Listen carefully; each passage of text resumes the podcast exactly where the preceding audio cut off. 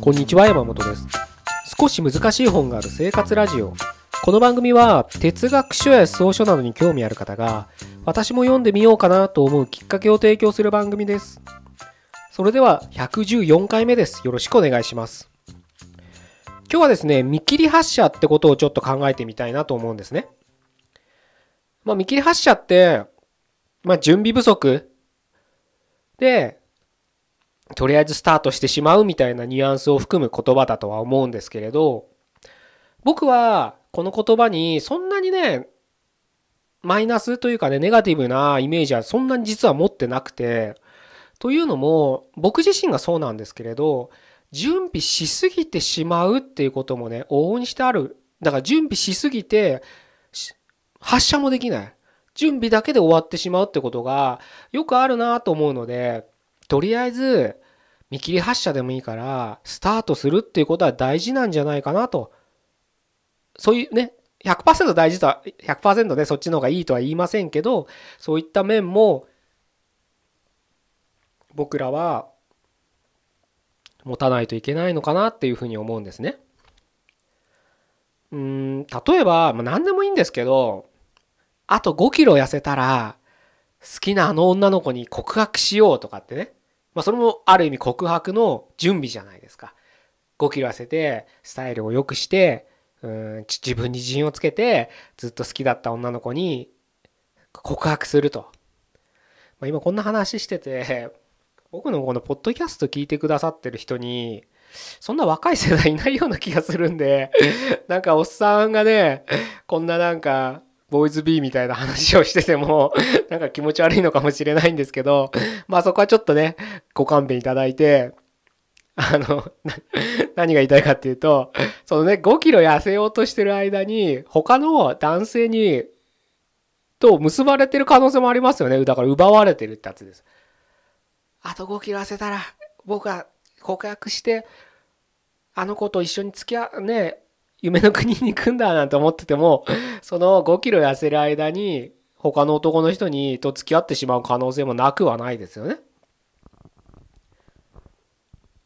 月収100万円だったら、きっと高嶺の花のあの子も僕に振り向いてくれる。なんか全部恋愛話になってますけどね。だから頑張るまでは、僕は今こんなね、手取り15万だったら、あの子には告白できない。で、そのね、恋を実るさ、実らされ、ん？身の恋をね、成就させるために、あの、いろいろね、ビジネスやったりとか、まあ、島の仕事を頑張ったりってするモチベーションになるのは全然問題ないと思うんですけれど、その目標を達成する前に、その月収をね、上げるっていう目標をね、目的を超える前に、その高嶺の花だった女性は他の男の人と結婚してしまうかもしれないんですよ。ね、チャンスの神様は、うん、前髪しかないでしたっけ？なんかちょっと忘れましたけど。だ要するに、準備しすぎてる間に、幾度となくチャンスを逃してるって可能性は否定できないはずなんです。なので、見切り発車っていうのは僕は時には必要なんじゃないかなと思うんです。もうだいぶ前か最近かちょっと忘れましたけれどこのポッドキャストでも僕は準備の大切さっていうことも伝えたかと思うんですけどその話と今日話した話は一見全く真逆ですよね。全然違うこと言ってんじゃないかお前はって言われてる言わ思われる人もいるかもしれないんですけど実はね僕の中ではその見切り発車も準備も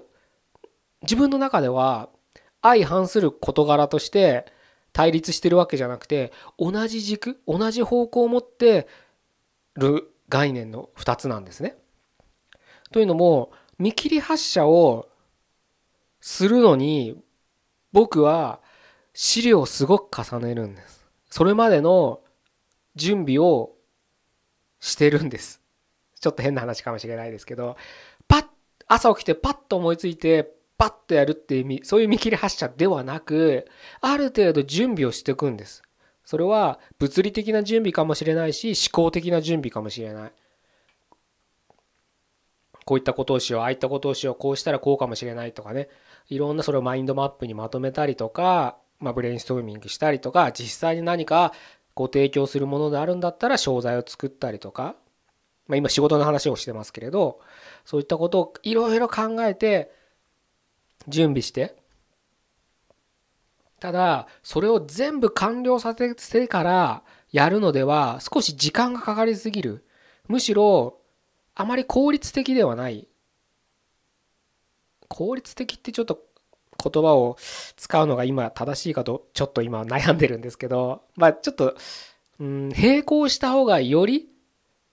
良い道に行くんじゃないかっていうのが確信できた時に僕は見切り発車をするんです。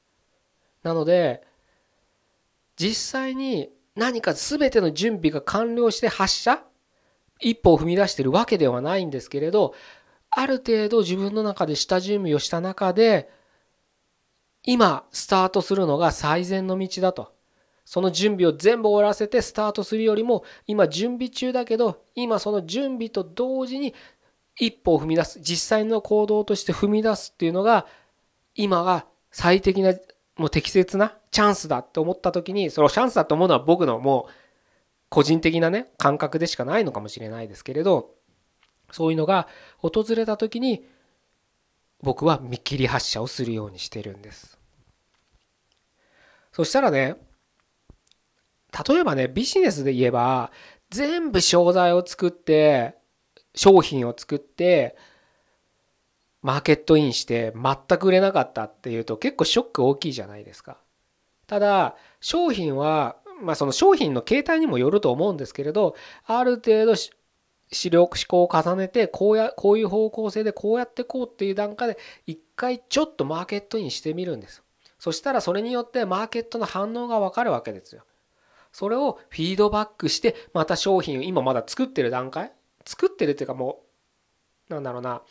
作って完成っていう商品でなかったら、まあ、その物的な商品ではなくて例えばサービスみたいなものだったらどんどんそのフィードバックをもらってまた改良してマーケットインしてでそこでまた反応を見てフィードバックしてっていう循環が僕は正しいと思ってるのでというか正しいというかそっちの方がよりね自分のためにもなるしマーケットのためにもなるしっていう循環が生まれると思うので